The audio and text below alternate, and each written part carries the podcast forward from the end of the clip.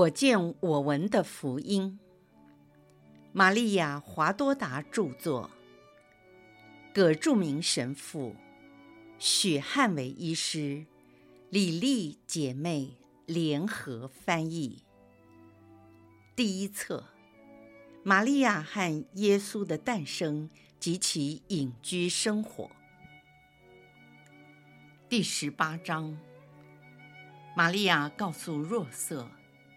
伊莎伯尔已经怀孕，并恳请天主为自己解释。我见到纳扎勒的小屋，玛利亚还是与天使报喜时的情景相似，是一位美丽的少女。这个家充满着童真和天使的芬芳，使我的心灵舒畅。天主的芬芳凝聚在玛利亚身上，使她成为一位母亲。现今从她体内散发出双重的芳香。正是傍晚时分，玛利亚跪在小床边祈祷，双臂交叉于胸前，面容低垂。她还是穿着天使报喜时那套衣服。斗室中的摆设井然有序，瓶罐里的花已经开放，纺织杆与纺锤搁置在屋里的角落。玛利亚祈祷完，站起身来，脸上泛着红光。虽然嘴角带着微笑，可是，一滴泪水使她天蓝色的眼睛发光。他用火石点燃了油灯，把床铺好，并在花瓶中加了些水，再把它移到外面，享受夜间的露水。玛利亚又走回屋内，拿起刺绣，提着油灯，关上了门，进入另一个房间。他进入厨房，准备了简单的晚餐，手里握着一杯热牛奶，并拿着面包，坐在餐桌前。他将面包浸在牛奶里，细嚼慢咽，再倒了点橄榄油，淋在蔬菜上，和面包一起吃，然后吃了一个苹果。玛利亚一边吃着，一边沉思，似乎在想心事，脸上不时泛着微笑，但她的笑容时而严肃，时而忧愁。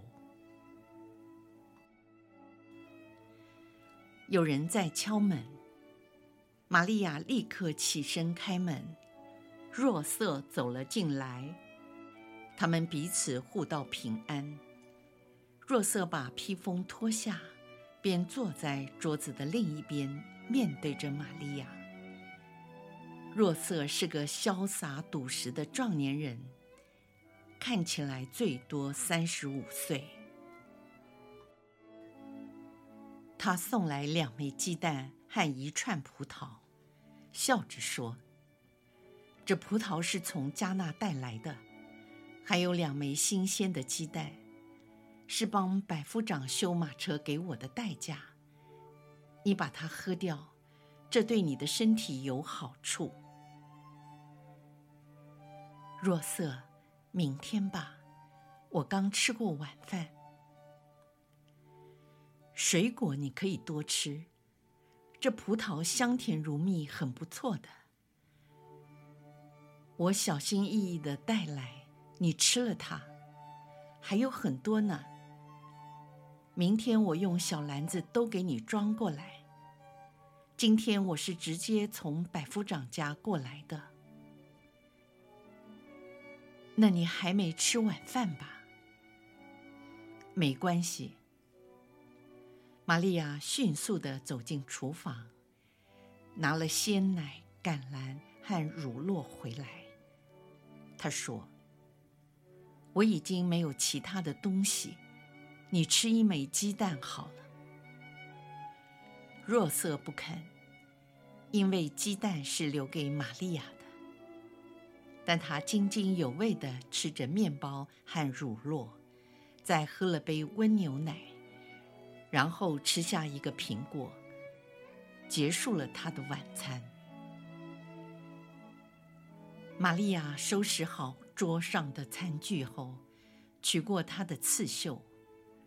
若瑟也留在厨房帮忙，并在火炉上加了些木材，再把火拨旺。因为夜间的空气比较凉。若瑟回到房间时，玛利亚向他道谢。他们打开了话匣子，若瑟告诉玛利亚如何度过了一天，并提到有关自己侄子的事，同时还关切玛利亚的工作和种植的花草。若瑟还告诉玛利亚说，百夫长答应自己要送他许多美丽的花苗。他说：“那些花我们这里没有，都是从罗马运来的。现在的季节很适合栽种，到时候我来帮你忙。那些花的颜色很鲜艳，很香。去年夏天我看过它们开花。”这些花使得满屋子芳香宜人。玛利亚微笑着向若瑟致谢，紧接着一阵缄默。若瑟注视着她金色的秀发，看她专注地低头刺绣。若瑟以一种天使般纯洁的爱怜凝视着玛利亚。玛利亚如同下了决心，将刺绣放在怀中，说：“若瑟，你知道我住在这里，很少和别人来往，平常也没什么事情可说。但是今天，我有个消息要告诉你。我们的亲戚伊莎伯尔，也就是扎加利亚的妻子，她要生孩子了。”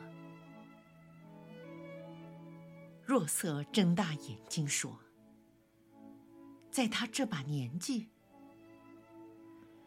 在他这把年纪。”玛利亚笑着回答：“为天主没有难成的事。现在天主就赐给我们亲戚这份喜乐。你怎么知道的？消息可靠吗？有位使者来过。”他绝对不会说谎。如果你许可，我很想去伊撒伯尔家，一同和他分享这份喜乐。我也希望能够帮他一点忙。玛利亚，你是我的妻子，而我是你的仆人。你做的事样样都好。你预备什么时候动身呢？越快越好，我要留在那里几个月。我会每天数着日子等你回来，你平安去吧。我会照顾这个房子和你的小花园。当你回来的时候，你会看到那些花开放的，就像你亲自照顾的一样美丽。只是，嗯，在逾越节以前。我要去一趟耶路撒冷，买些我工作上需要的工具。如果你能多等几天，我可以陪你去耶路撒冷，但我不能走得太远，因为我必须赶回来。不过我们还是可以同行，这样你就不会单独一人，我也比较放心。当你想回来的时候，你要让我知道。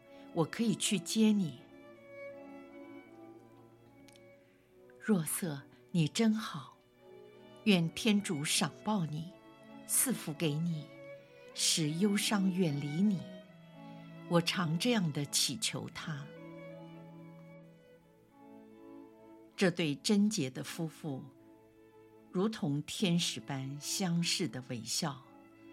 在沉默了一阵子后，若瑟便站起身，穿上他的披风，盖上他的兜帽，向玛利亚道别。玛利亚也站起身来送他出去。玛利亚望着若瑟的背影，忧心地叹了一口气。他举目向天，想必是在祈祷。玛利亚将门小心地关上，再把刺绣叠好，走进厨房灭了火。他收拾好手边的工作。看见一切就绪，并关上房门，便拿着油灯走了出去。他用手遮住细小的火焰，以免被清凉的晚风吹灭。玛利亚进了房间，继续祈祷。神事就此结束。圣母说：“我可爱的女儿。”在我神魂超拔的时候，我内心充满着无比的喜乐。但在结束了这种状况以后，我的感官又恢复了常态。我第一个思想反应就是有关若瑟。这个思想像玫瑰的尖刺，刺伤了我的心。而我的心已被天主的圣爱所包围。如同被玫瑰花包围着一样。只是在几分钟前，天主圣神已经成了我的敬佩。我已经爱上了这位圣人，这位上天派来保护我的人。自从天主的旨意透过大司祭的话，要我做若瑟的妻子，我已经体会。也更重视这位艺人的圣德。我和他订婚之后，不再感到自己像孤儿一样无依无靠，也不再怀念圣殿中的温暖。若瑟就像我去世的父亲，那么的和蔼可亲，在他身边，正如在司机身边一样，感到安全。一切的忧虑和烦恼完全消失得无影无踪。至于我的童贞，我对若瑟非常放心，将我的童贞托付给他，让我感觉比一个婴儿在母亲的怀中更为安全。可是现在我怎能告诉他，我已经是个母亲了？我要怎么措辞跟他解释呢？这事为我非常困难，因为一方面我不想夸耀天主给我的恩赐，另一方面我也没有任何方法说出我做母亲的正当理由，除非我说，天主在一切妇女中特别爱了我，拣选我这婢女做了他的敬佩。可是欺骗弱色，隐藏我的状况，也非我所愿。然而，在我祈求天主时，充满我心灵的圣神对我说：“你不要告诉他，让我来处理这事。我会跟你的未婚夫解释一切。什么时候呢？怎么做呢？我都没问。”因为我总是依靠天主，让他来带领我，如同一片花瓣随波逐流。永恒的天父，他的手一直到现在仍然保护着我，帮助着我，带领着我，所以在这一件事上，他也一定会固守我们。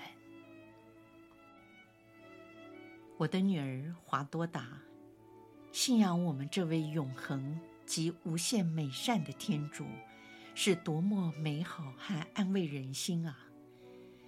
他将我们拥抱在他的怀中，就像是我们的摇篮，又像是一艘船，载着我们朝向光明与幸福的港湾前进。天主温暖我们的心，安慰及滋养我们，赐给我们气息与喜乐。他的真光照耀着我们，引领着我们。信赖天主就是我们的一切。天主赏赐给依靠他的人，一切的一切，他将自己赐给信赖他的人。那天晚上，我信赖天主的心情到了完美的地步。现在在领报以后，我更能够如此，因为天主在我身内。以前我有的，只是一个卑微的人对造物主的依赖。虽然我是天主的最爱和无玷者，但我仍然是虚无的。然而现在，我有一种属天的信赖，因为天主是我的敬佩。也是我的儿子啊！为我这是何等的荣幸和喜乐，与天主合而为一。我不寻求自己的光荣，只愿意完全爱他，与他结合，并向他说：“你在我内，求你因你天主性的完美，使我所做的事也能做得完美。”如果圣神不曾向我说：“你不要说话”，我会鼓起勇气告诉若瑟：“圣神进入了我内，天主圣子已降孕在我怀中，成了胚胎，道成肉身。”他会相信我，因为若瑟尊重我，而且他如同那些从不说谎的人一样。也不会相信别人会撒谎。为了避免他将来的感情受伤，我会克服那不愿意光荣自己的心态，向他说明实情。但我还是听从了天主的命令。从这时起，甚至在几个月内，我感受到这是让我心淌血的第一个创伤。也是我作为共同救赎者命运的第一个苦痛。我将它献给了天主，也甘心承担这痛苦，是为了教导你们行事为人的准则和模范。在你们受到类似的痛苦和煎熬时，在爱你们的人前，假如他们误会你，导致你在人际关系上蒙受阴影，使你们无法解释时，也应保持缄默，并忍受这苦痛。换句话说，让天主来保护你们的名誉与感情。如果你们度一个圣善的生活，天主会保护你们，你们的心神就可以无忧无虑、平平安安的。即使全世界反对你们，他也会在爱你们的人前保护你们，并使真理显露出来。现在你休息吧，要一天比一天更能表现出你是我亲爱的女儿。